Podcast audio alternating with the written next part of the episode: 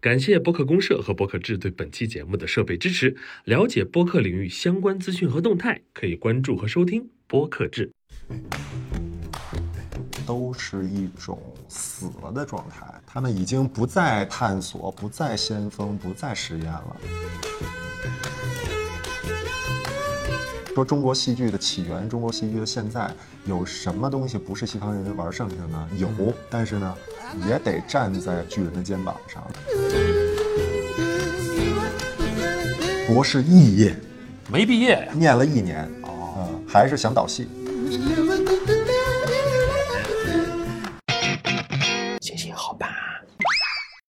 哎哈喽，大家好，欢迎收听本期《行行好吧》。这一期我们求到的嘉宾是曾经新锐、曾经新年的中年导演，也是我们新浪潮戏剧的发起人王忠导演。大家好。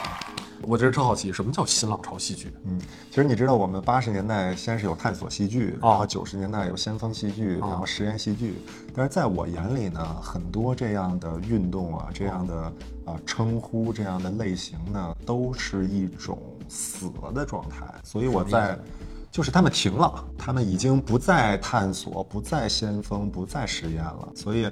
我这是我在十年前呢，就是特别希望能够用一种新的呃呼喊、新的口号呢，去唤起呃这种精神啊，所以呢，就是当时就吼了一嗓子，然后连续做了呃五六个作品吧啊啊，就是十年前吼了这么一嗓子，然后呢，就就啊呃有了这么一你嗓子怎么吼的？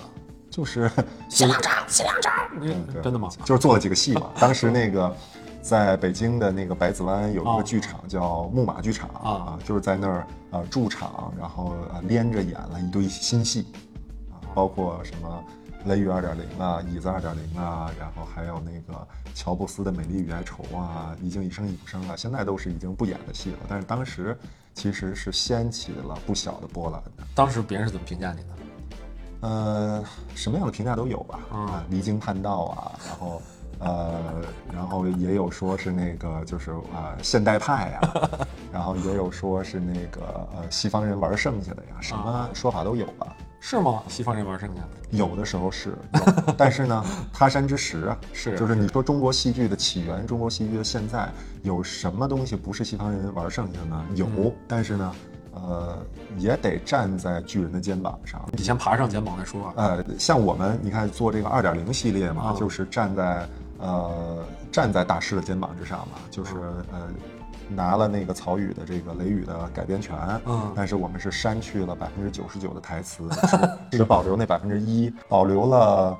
呃，一种男女关系，啊。一种对人的情感状态的描述，嗯。呃，保留了大量的舞台提示，嗯。啊、用舞台提示和这个实时拍摄的影像，这种多媒体的画面呢，去构成这种一种视听的语言在剧场里，然后形成了一种就是呃。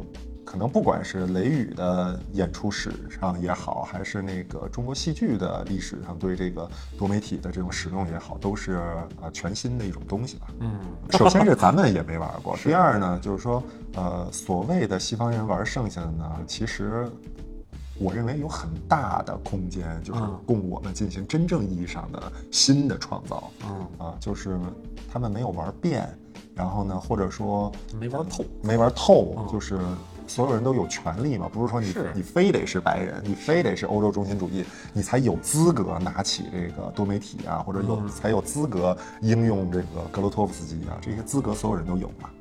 你学戏剧的吗？我以前是学法律的，我我知道，我就是这么故意的这么一个就是提问啊，我来读一下，虽然可能会让你有点羞耻，我来读一下王导的学历。呃，北京大学法学士是本科是吧？对。夏威夏威夷大学戏剧硕士哦，硕士学的是戏剧。加州大学啊，是尔湾分校，尔湾分校是哪儿？就是 Irvine，Irvine 啊，对嗯，加州大学尔湾分校戏剧学博士啊，博士继续学的是戏剧啊，博士肄业，没毕业呀。念了一年，哦，呃，还是想导戏，啊、其实是，呃，之前呢就是觉得不分啊，其实包括现在，我相信很多的这个国内的硕士、博士啊，就这种艺术啊、戏剧啊这个领域里头，电影可能他们都不会分得那么清楚。但是呢，当我念了一年博士呢，其实念了一半儿我就觉得不太对，然后念了一年我就觉得，哎，得得有改变了，啊就是说。它是一种非常有趣的、非常深邃的、对人类贡献非常大的一种人类知识。啊，它就是关于戏剧的批评，关于那个戏剧历史的关照，呃，或者说是通过戏剧和剧场的文化去理解人类社会人和人类历史的一种学科。它戏剧学，对它跟创作真的一点关系都没有，甚至你的那个学术吧，基本上是没法帮助这个这个世界上的艺术家的。哦，真的吗？基本到了这个程度，他已经不研究戏剧的规律了。那他研究啥呢？比如说哈，比如说我读的我印象非常深刻的这个论文啊，就通过呃莎士比亚的剧作去研究当时的这个伦敦的呃城市地理，啊，就当历史读了，当历史读了。戏剧是一个重要的历史文本、历史历史材料，然后这种这种通过戏剧研究历史，它是一种非常有趣的一种人类知识。哦，那确实离创作就太远了。对，没错，它就是一种人类文化。后来就回来当导演，回来当导演了。然后呢，现在看起来其实误打误撞的有一丁点儿的幸运，因为呢，呃，那个时候呢，国内的呃这种给独立戏剧的这种平台啊，其实是层出不穷，嗯，算是给了我们一个前所未有的机遇。大概是哪几年的事儿？呃，我是零八年呃退学的，嗯啊，那这个其实呢，我参加了一很多个平台的第一次，比如说这个。呃，有大学生戏剧节的青年单元啊，这个单元就是说你已经不是一个对在校生了啊，这个我参加过。然后第一届的这个北京的青年戏剧节啊啊，然后还有这个呃还有什么什么后来了，这是后又有这个第一届的什么什么亚太表演艺术三年展啊，然后呢又恰逢一些其他的艺术品哦，还有还有一个第一次的这个上海艺术节的。青年啊，叫福清计划啊。啊，然后当然也赶上一些我没有参加第一次的一些平台，比如说这个乌镇戏剧节啊。啊，就是这样的平台真的是层出不穷。你看到哦，原来这儿有演出机会，这儿有创作的新的机会，然后这儿有这个就是国家新呃做的基金，嗯。啊，虽然主要是照顾主旋律的，但是也会有一些这个呃小的机会给到青年的创作者，所以其实算是赶上了好时候，赶上风口了。有一点点吧，嗯啊，现在环境还是这样吗？现在环境，有人认为现在的环境不如我们当时了。他的说法呢是说，呃，现在的这个呃。情况确实平台很多，但是呢，年轻人的新的创作呢，不是真的有观众，甚至不是真的有剧评人非常的在乎了。我们当时其实有一个气氛，呃，当时青年戏剧节可能一年就只有五六个戏，哦，那相当于是非常聚焦的，是。或者说独立的啊，就这种体制外的创作的，那就看这几个戏。那这一个戏呢，你只要是非常有特点的，那激起的那种辩论，激起的那种呃水花跟火花，其实是非常的多的，大家都可以在在一个戏上，呃，在网上能骂战骂起来啊，而且是真的讨论，看到保守的、前卫的艺术观真的在碰撞，我觉得这个是可能确实是现在没有的了。现在大家都在注意什么呢？我不知道，现在可能抹的比较平了，现在可能就是，呃，我不知道是真的呃年轻人的独立创作示威了呢，还是大家的注意力已经转移了，还是那个呃看戏和评论的这种方式已经固化了？我并不知道是呃究竟原因是什么。至少是二十多岁的这个年轻人啊，比较难冲出来，比较难获得关注和争议了。嘿，为什么？粗看为什么呢？就是有人真的是呃五十岁了还参加青年戏剧节，所以也就不怪有些人称四十岁的我为青年导演、新锐导演。所以它其实是一个固化的一种认识。有一丁点儿像阶级固化，就是说你你说你这辈子都是青年了，你知道吗？也有也有这个，也有这种，就是说。呃，把你封印在一个就是独立的，独立的其实是有好有坏的，它这个形象是两面的，在有些人眼里是好的，但是在有些人眼里呢是那个不入主流的，因为好的是商业的体制内的不入流啊，对，这这两种其实都有不同的人，因为不同不同的角度在用嘛，所以也有这种就是把你封印在独立的这种情况，但是也有呢既得利益的情况，比如说青年戏剧节的资金一共那么多，嗯，然后呢这个呃席位非常有限。那这个那谁是青年，谁不是青年？如果你这时候没有 我我知道五十岁一定不是青年，我别的判断不了这时候如果你没有年龄的定义的话啊。呃，那其实有可能，哎，更多的机会分给这个就是我们这个年龄的人，那二十多岁的人的机会不就自动的少了吗？是啊，他们也没经验，也没资源嘛。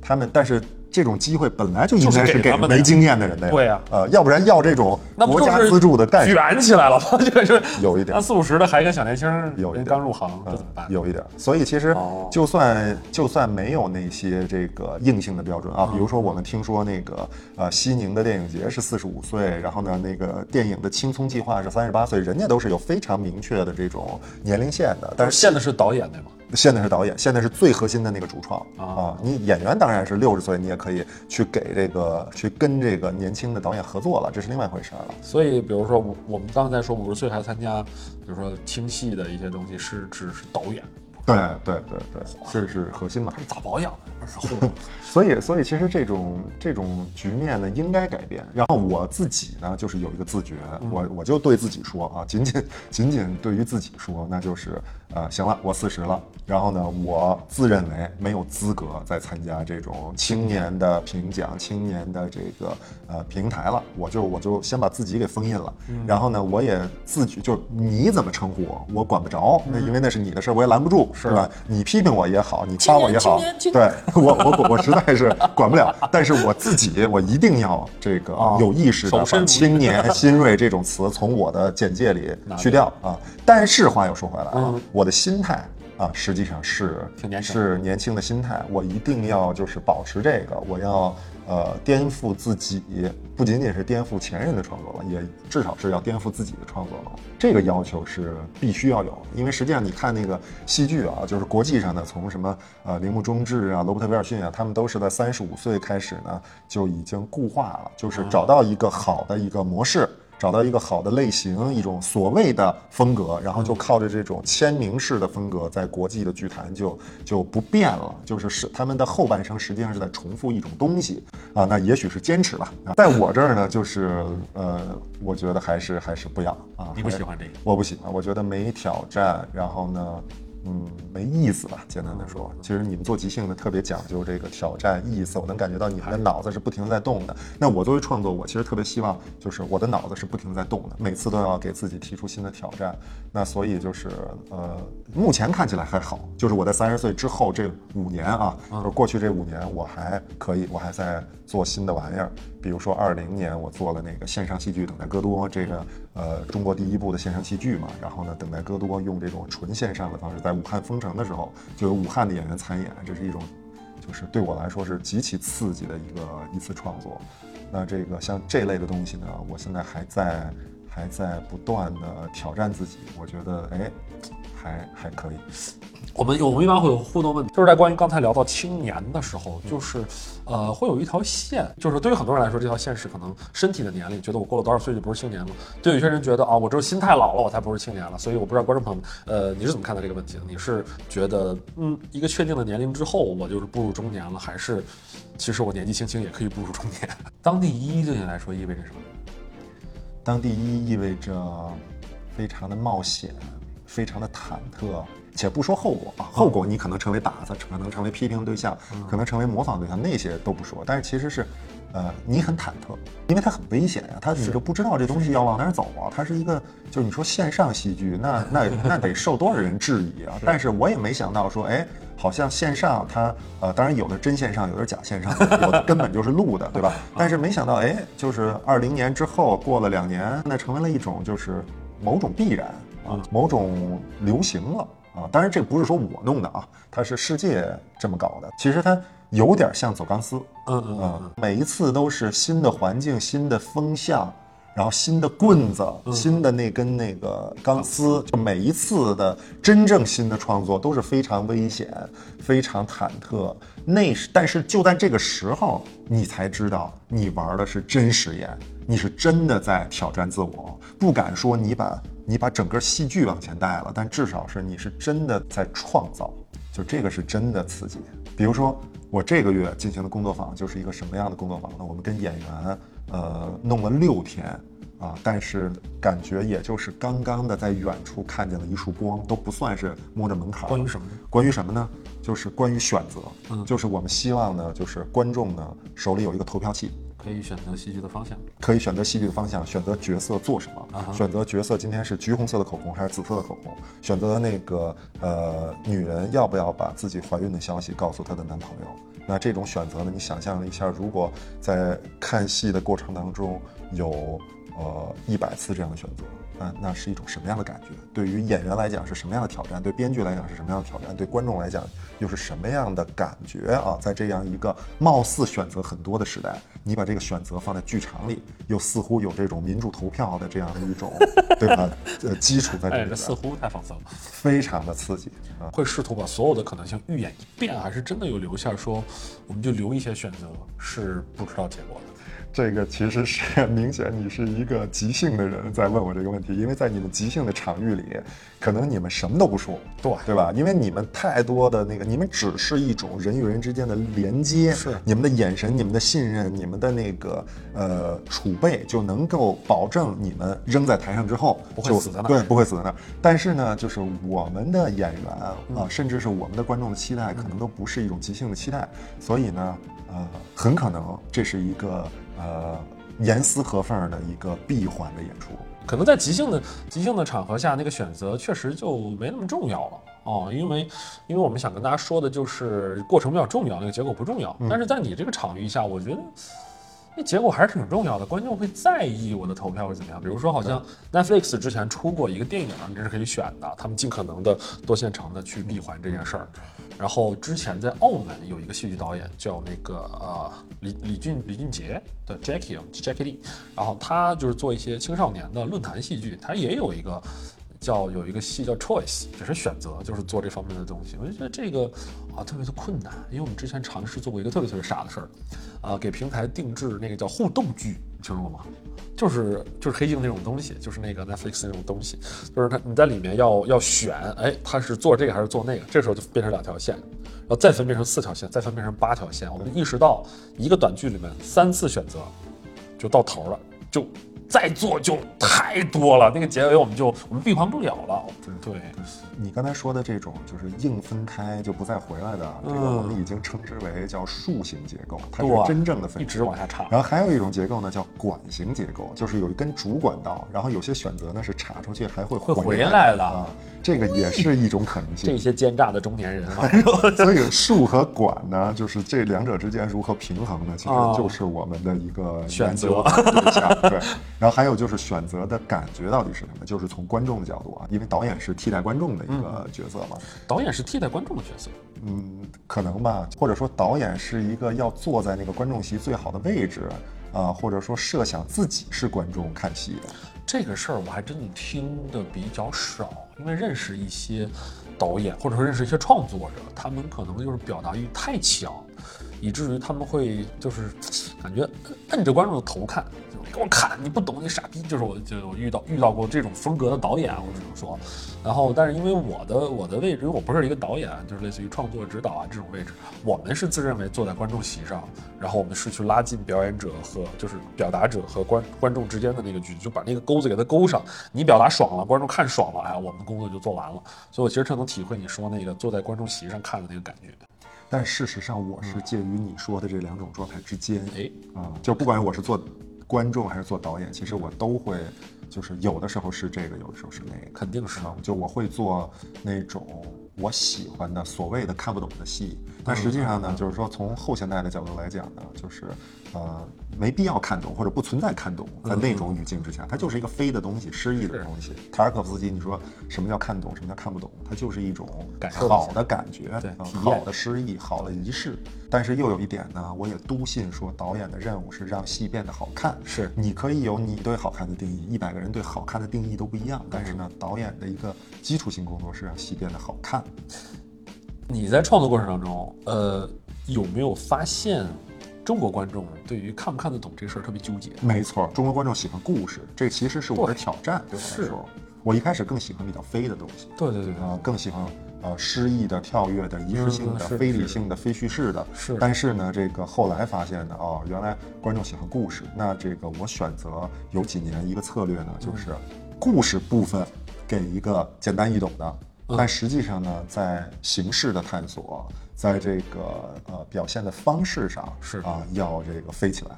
啊，比如说线上戏剧就算是这样的一个东西。我说就是一个等待戈多，然后呢，去年我在香港艺术节排了这个鼠疫的二点零版，它就是鼠疫嘛，啊啊就是一个加缪的一个改编，那有什么难懂的呢？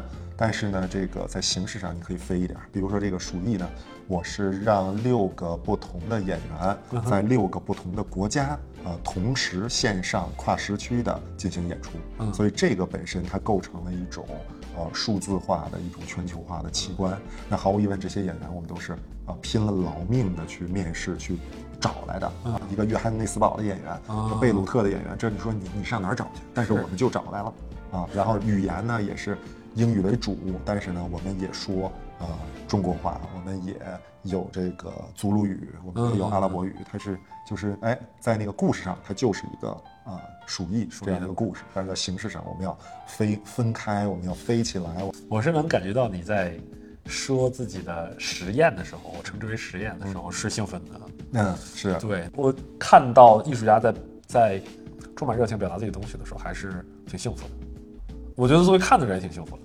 确实，确实我也幸福。然后在某种程度上，这个就是我们的使命，或者说我们存在于这个世界里的主要的意义。是因为呢，娱乐东西有很多人做了，然后呢，剩下的东西是什么呢？就是到底有什么是是我能给的呢？其实就是类似于这样的玩意儿，一些奇思妙想，然后把它呃实践出来。啊、有的可能有商业价值，那大概率它没商业价值，但是这个就是艺术，就是所谓的玩意儿。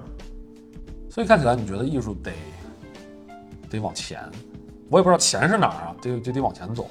对，这个是一种基本的左翼的进步观。艺术得往前走，人类社会得往前走，人要越来越进步，要往前走。啊，人的见识越来越多，越来越开放。然后呢，呃，现在的社会比这个应该比一百年前的强啊，这是一种这个某种 某种呃人类的一种自我期许吧。我希望就是嗯能实现这个，对或者说能成为这个这个洪流当中的呃一小部分。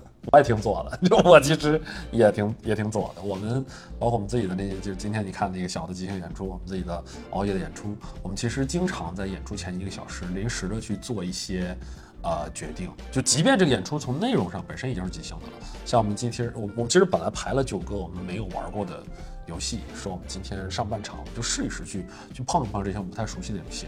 后来我觉得我说不如我们再把这个池子变大一点儿，就给观众一些选择，我们就做一些给自己一些不确定性，让这个事儿变得更好玩。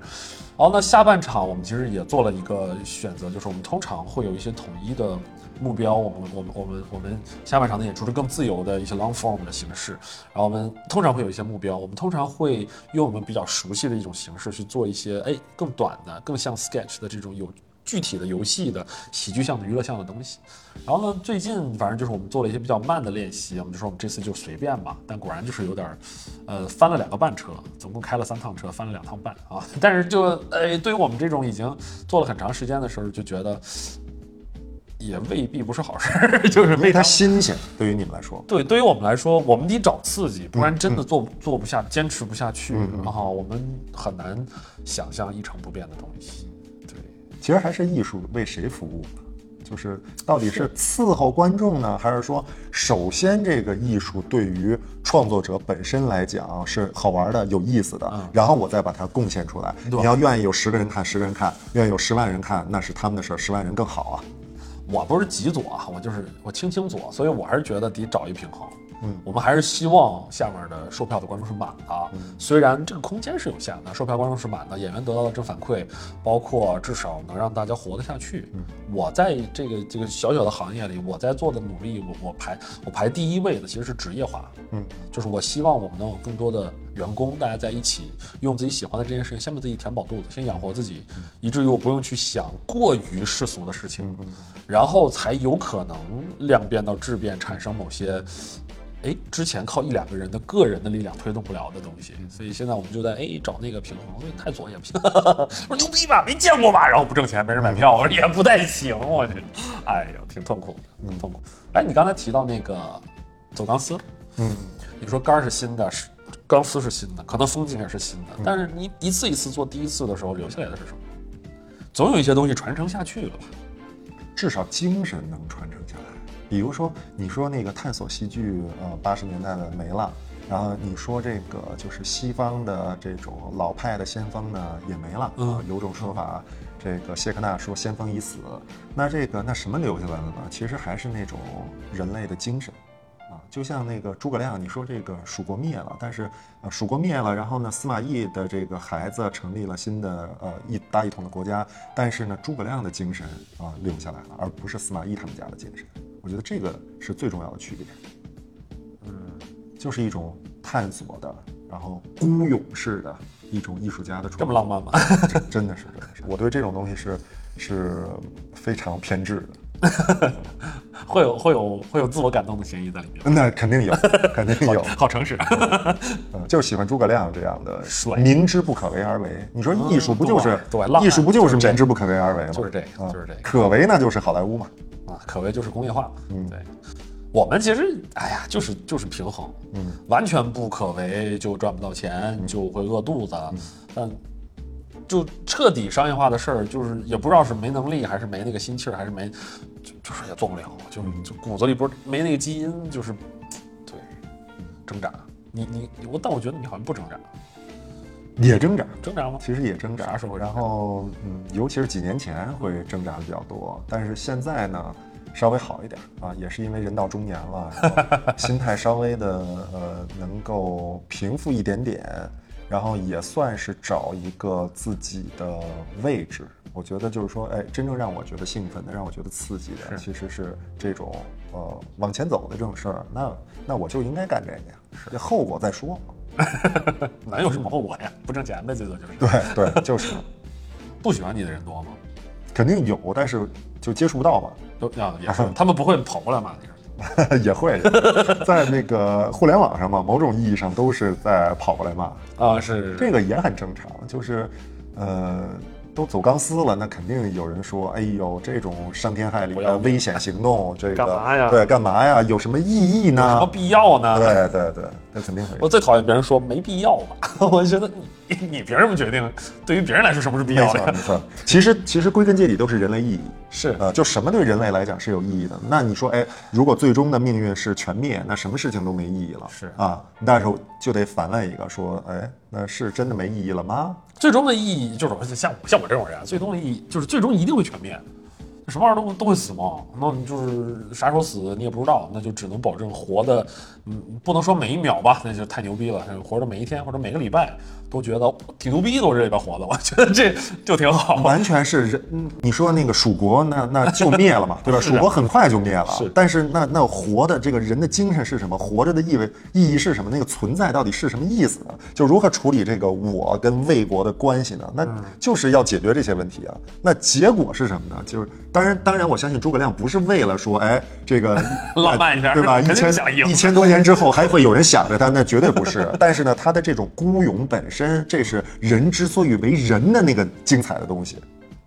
所以你是觉得这些可能放弃了孤勇、随大溜的，是不精彩还是不为人呢？嗯，不精彩吧？也许他的人性就是这样的，他是用他的行为在在定义什么是人。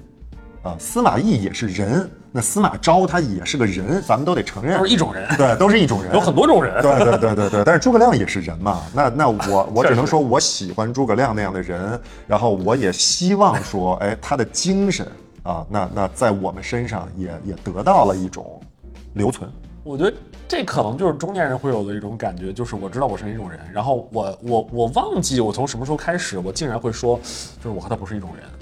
就是这个前提，就是我得知道他是一种什么样的人，我是一种什么样的人，我知道我们俩不一样，才会说啊，我他不是一种人。这是这是小的时候完全讲不出来的话，就小的时候 充满可能性，我觉得我们一定是能能交流的吧。后来就我他不是一种人，就哎呀，怎么回事？我们搜了一些你之前干过的事儿。停电停是什么？对对对，就是呃 呃，其实是一个算是一种生活实验吧。啊啊，从呃一七年底开始，然后到这个那二一年，就是在这三年多里呢，我把我自己在呃朝阳区的一个一居室呢，嗯呃改造成了一个完全没有电的呃一套房子。啊，然后呢，这个就在里边生活，然后在里边呢，这个呃创艰难的呃创作呀，与这个招待朋友啊，因为很热了。也热，然后同时呢，就是不仅仅是没有空调和电扇了，它是没有电，就是嗯。刻意的说，在这个墙里边呢，呃，没有电线，然后呢，这个没有电插座，然后呢，并且呢，不允许有这个电子产品带进去，所以呢，在那个呃房子的外边呢，有一个小的保险箱，然后专门用来这个接纳客人的手手机机，嗯。就这样的一个地方，老有人问我说这个东西是不是个作品？但是作为我来讲，它就是一个一种活法儿啊，所以其实挑战是挺大的。然后呢，但是那种苦涩本身是一种挺有意思的一种历练和味道。所以朋友去了之后，他们会作何感想？呃，什么样的反应呢都有吧。然后也有那种就是迫不及待就走了的。然后受不了了是吧？对对对，就待一会儿就就最短记录能这这 最最短记录就是一个小时 啊，一个小时有这样的。呃，就是就是坐在里面，就是我们喝点水什么的，都觉得说，哎呀，那个有点无聊啊。对对对，为什么会这样呢？就是因为他不能看手机啊，他他焦躁啊，他已经习惯了那种节奏了，或者说或者说我我去做这样的一个一种状态出来呢，恰恰就是为了对抗那个，不是说对抗别人身上的那个，至少是就是对抗自己身上那个嘛。你就在那照明用什么？照明，呃，白天靠自然光、嗯啊，就是刻意的弄了一个就是，啊三米多宽的一块玻璃，然后呢，这个所有的能开玻璃的地方都开开到最大，然后门呢，就是呃房子里边的门其实全都拆掉，嗯。然后呢，这个有镜子去做这个反光，嗯。呃，在此基础之上呢，呃，晚上还有一些光污染，当然是要这个点蜡烛的，啊，就是用火柴点蜡烛，点三根蜡烛，嗯。夜里能凑合看书，有点伤眼睛，但是可以。硬看，硬看。感受那种苦涩嗯，我其实就是以前的人的正常生活呀。对啊，对啊，也不是特别苦，其实，因为你，你，你，你想想，有另外一种苦，就是你成天刷手机，你根本看不了书，那其实也是一种苦。对事实上很多人都是选。择嘛，对啊，对啊，但不太会有人选这个啊。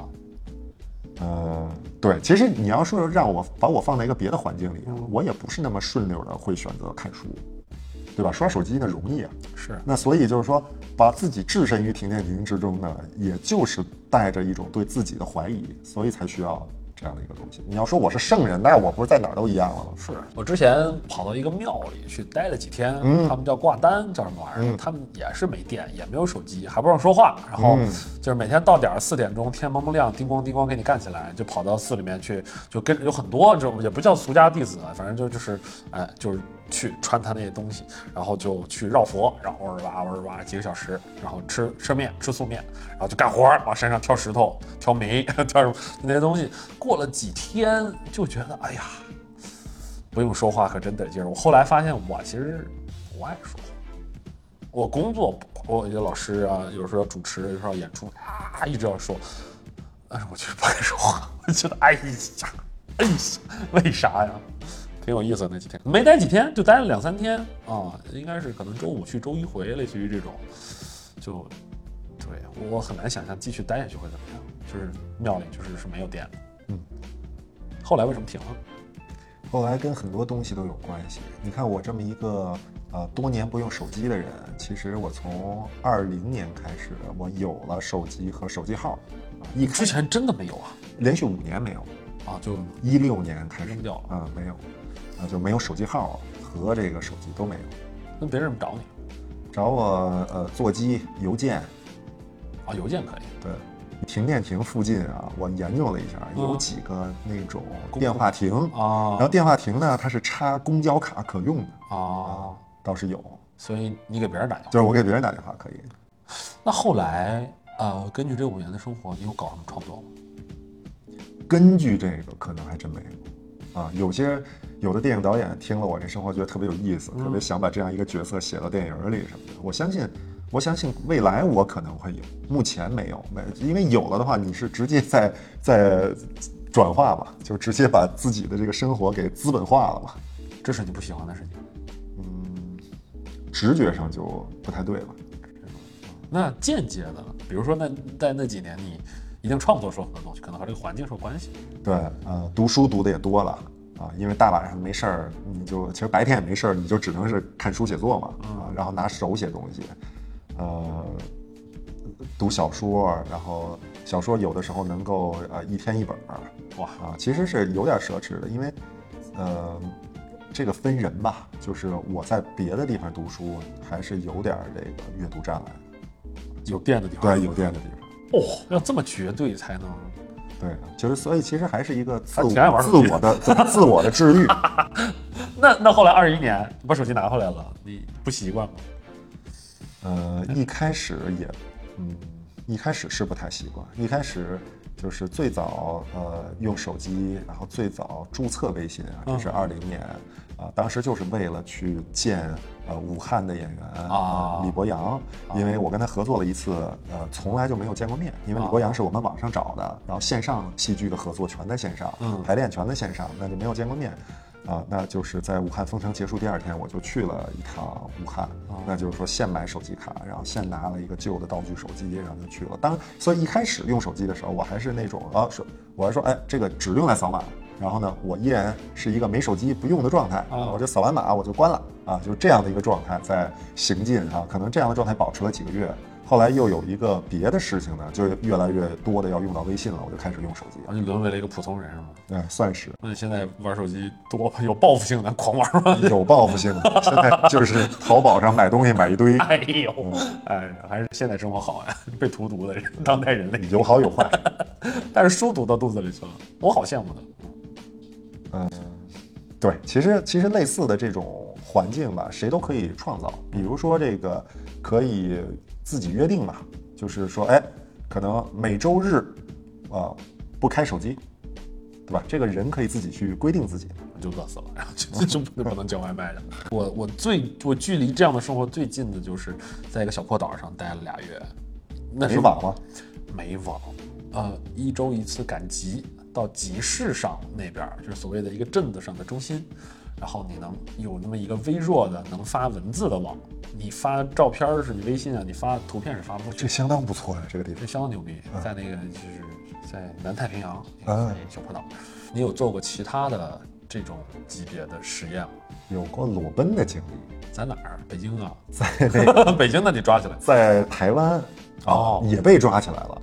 台湾有一个地方叫宜兰嘛，然后它那边有一个海滩啊。我那天晚上吃完晚饭都已经九十点钟了，我一个人呢往海边走，走着走着我就起意了，因为一看，哎，这走路走了十分钟了，愣是没人没车，我就感觉，哎，这这个感觉要对了。然后呢，我到了海边，这个其实已经黑下来了，然后海滩上呢，可能就是呃几百米之外啊有人，但是呢，你已经就糊的都看不见了，那就不在乎了。然后呢，我就一人这个就脱光了，特兴。然后呢，这个脱光了之后呢，我就手里攥着这个衣服和短裤，我就那条那个带有路灯的那条路，我就往回走。先过去一辆车，我没在意。然后呢，这个呃就觉得有点有点不好，然后就加快步伐往前走。结果呢，这个前面有这个呃有这个海警把我拦住了。原来过去那辆车它也是海警，就过去那辆车是看见我了，就叫了另外一辆海警车过来，俩车呃给我拦住了。然后其实他们拦我的主要目的吧，还不是说社会担心。不是社会治安什么的，他们怕呢。我是一个这个偷渡的人，因为海警他的主要的职责就是偷渡和走私。怕你是游过来，所以对，然后你能从哪游过来，啥也不知道，谁知道呢？那然后所以呢，他们就说，哎，你是谁什么的，然后这那的，然后我身上也没带护照，那就那就是说，行了，那就是说那个呃，我得带着他们去我的那个住处，然后呢，这个对，然后给他们看一下，证明这个身份合法就没事了。说 先生以后不要再做这样的事了什么的。我说行行行，不再做了。这是那年我们去宜兰学习傀儡戏，那是二零一五年啊。就是我的事儿其实不是特别多，我大部分时间都特别安分守己，呃，但是会定期、定期、定期不定期的去做一些比较疯的事儿。然后呢，就是一九年嘛，一九年那年没什么事儿，然后从公司里面出来，然后就去了趟那个 Burning Man，然后你这火人节就什么事儿都很正常了，你不穿不穿呗，你就这个，我就特别想去。就一九年之后就没有了吧，就叮咣叮咣啊，就网上就闹扑腾，我就觉得。哦我觉得这个是一种最关键的是一种人类的可能性。就是你看小伙伴们听到我们说这种东西的时候，可能都觉得挺变态的什么的，但是实际上呢，你天天穿着这个西服革履，天天按那个时间打卡，那个其实才是一种变态和人类的异化。那是那是反人性，那是反就是那不是反人性啊，那是特人性，但是它特别反动物的一个一个东西。人好像已经完全抛弃了自己其实是个动物这个事儿了。就是我觉得特别关键的，就是在二十一世纪吧，貌似所有东西都是已经格式化了，都是已经有它既有的位置了，甚至连呃火人节都已经有它既有的位置和它的格式的时候，我觉得这时候恰恰是一个呃应该再去审视和思考人是什么，人可能成为什么的一个状态了。就是人要重新定位了，尤其是有这种机器人和人工智能在在呃前面逼着的情况下，就是你到底什么东西才是人，或者说才是你，这个需要重新定义。你别觉得啊自己什么就就已经很舒服了，自己一定是对的，其实可能什么都是对的。现在感觉我们在所谓说我的时候，绝大部分其实都是在手机上。嗯，所以就是你你你在别人那儿出现的一个啊、我什么什么什么什么的一句话，文图表演微博发了发什么玩意儿，这挺挺摸不着的，挺摸不着的，就是其实挺焦虑的这个事儿。然后这件事情呢，它它又它又特别放大，因为它能被无限的没有没有编辑成本的传播。嗯，然后你你比如说咱们拍了一个视频，可能一千人看啊，可能一万人看，呃，可能一百人看，但是。就是那那大家看到的这个视频，我们经过后也薛微的后期，那那是谁呢？对，我们在架机器的时候和不架机器的时候聊的真的就一样吗？就是哎呀，说不清，我不是一个特爱思考的人，我就会在这种时候放弃思考。卡兹大人放弃了思考。那你都平时不做戏的时候都干什么？打游戏、看书，比如说最近刚玩完《对马岛之魂》，哎呦，没听说过。是一个英国团队做的，呃，日本武士抗元的一个游戏。但是我觉得最狠的就是他们其实是营造出了极强的电影感，啊，对那个日本武士的那些玩意儿，那些这个不同的盔甲的组合呀、刀剑的组合呀，啊，其实是呃包括忍术啊，这个研究和呈现都是非常深入的，都是作品级的。它会基于事实吗？还是大多数是意幻淫为主，意淫为主？啊，因为这个对马岛其实在这个援军入侵的过程当中，不是一个特别重要的一个战场，很快就抹平了，然后就就注意力就转移到这个呃这个呃日本的其他岛屿上去了。但是在这里边呢，他其实塑造了对马岛呃存活的一个武士，然后呢，他在集结这个其他的对马岛上的力量，然后反抗援军，在神风的呃帮助之下呢，斩杀了这个援军的首领，其实是意淫作品了。啊但是又哎，剧情又还可以，啊让你觉得哎还行。我明知道你是假的，但是这个故事读得下去还是可信的啊，还可以。游戏感差了一些，就是重复性比较高，但是呢，美学是真的有，很认真的一个作品。还有比如说，我有一个游戏呢，是花了八百多个小时了，现在已经就是这个叫《实况足球二零二零》。那我执着于这个游戏，有一点是因为我没有达成我自己心目中的目标，那就是用呃中国队啊、最高难度啊、不存档拿世界杯。这才是一个意淫作品。这个真的是拿过两次亚军，但是冠军真的不行，因为到了决赛，你的运气和你的心态都崩溃了。所以其实是亚冠军真的没拿过，心态为什么会崩溃啊？就是紧张，就是当你你觉得你无限接近于那个六个中国队的时间不多，对，就是真的是当你无限接近那个目标，尤其是当你的目标不过是斯洛文尼亚的时候，你的心态产生了微妙的变化。不过在决赛打斯洛文尼亚。决赛打斯洛文尼亚输了。输了，还有一次是决赛打墨西哥也输了，啊，就是心态崩了。啊。啊，因为进决赛是非常难的。我前两天不是听说你是想去看世界杯吗？哦，对，世界杯我是抽到了一张半决赛，抽？对，就是他的那个所有的票都是要抽签的，因为那个呃你要干卖那就太不公平了，他们认为。也是，干卖得卖多少钱？对炒了多少钱都有。对对对哦，你觉得疫情这几年，因为它也是个阶段性。嗯啊，全人类被迫做了很多的实验，嗯这样能不能活下去？我应该我我我能干点什么？呃，对你的创作有多大影响？首先是，呃，在误打误撞的这个外忧内患的这种情况 之下，哎呦喂，啊讲这么多字儿啊，开始了这个线上戏剧嘛，那做了两个作品了，然后和疫情相关的可能都做了三四个作品，所以其实它是极大的刺激了我的创作，然后也让我和观众之间呃形成了一种共识和共同体，因为本来啊、呃你做这种具有共同意识、共同问题意识的这种作品呢，那需要。呃，需要广泛的这种广泛性的社会话题，也需要或者说这个很很热议的东西，但热议的东西在过审啊，在其他很多部分都会成问题。嗯。但是在疫情的时候呢，可能全世界的观众都有了一种共识啊，虽然这个呃意见是撕裂的，但是呢有了一个共通的话题，那这个是好的部分啊，坏的部分当然不用说了，就是嗯有一种呃大局面带来的抑郁情绪，比如说我会在潜意识里告诉自己，哎呀。商业性强一点的作品，是不是就先不要弄了，放一放吧？现在弄了也没意思，现在弄了可能啊、看剧场也限制观众啊，然后巡演呢也经常容易呃因为疫情取消延期呀、所以就是呃大东西就暂且放一放吧。老有这种自己劝说自己不要这个往前冲的这种意识，不光观众抑郁了，你也抑郁了。嗯，有一点儿的，在这个意义上，所以其实首先还是克服这个心魔，走到一个健康、积极进取的这样的一个心态上啊，这个其实不容易的。呃，给青年们托付托付，你自你已经自己把青年这个这个这个称号给给给给剥夺了。说不上托付吧，就是，呃，一个对自己的期许，可能也能成为呃一个对你们的期许，那就是少打游戏，多读点书。嘿，你 你把停电停一关，然后再打时光足球，真的是对自己的期许。比如说下半年，或者说呃半年内、一年内，有没有特别想完成的事情？对，就是我有一个新的戏呢，会在明年一二月份开始啊、巡演，大家可以关注一下。叫中国制造二点零，二点零。好啊，那么今天呢聊了这么长时间，非常感谢王导莅临指导。哎，别闹。非常感谢王导给我们的分享啊，那么也呃感谢我们的呃呃大荔枝，感谢我们幕后的老鬼老田。那我们这一期的行行好吧，求求你了，我们就到这里，大家拜拜。谢谢。如果大家喜欢我们的节目，可以点亮五颗星。如果有想让我们采访的嘉宾或者讨论的话题，欢迎大家在评论区留言，或者添加闹小闹的微信加入我们的听众群，我们在群里等大家哦。感谢你收听本期《行行好吧》，咱们下周三再见。想看视频版的话，关注阿秋求你了，一键三连哦，求求你了。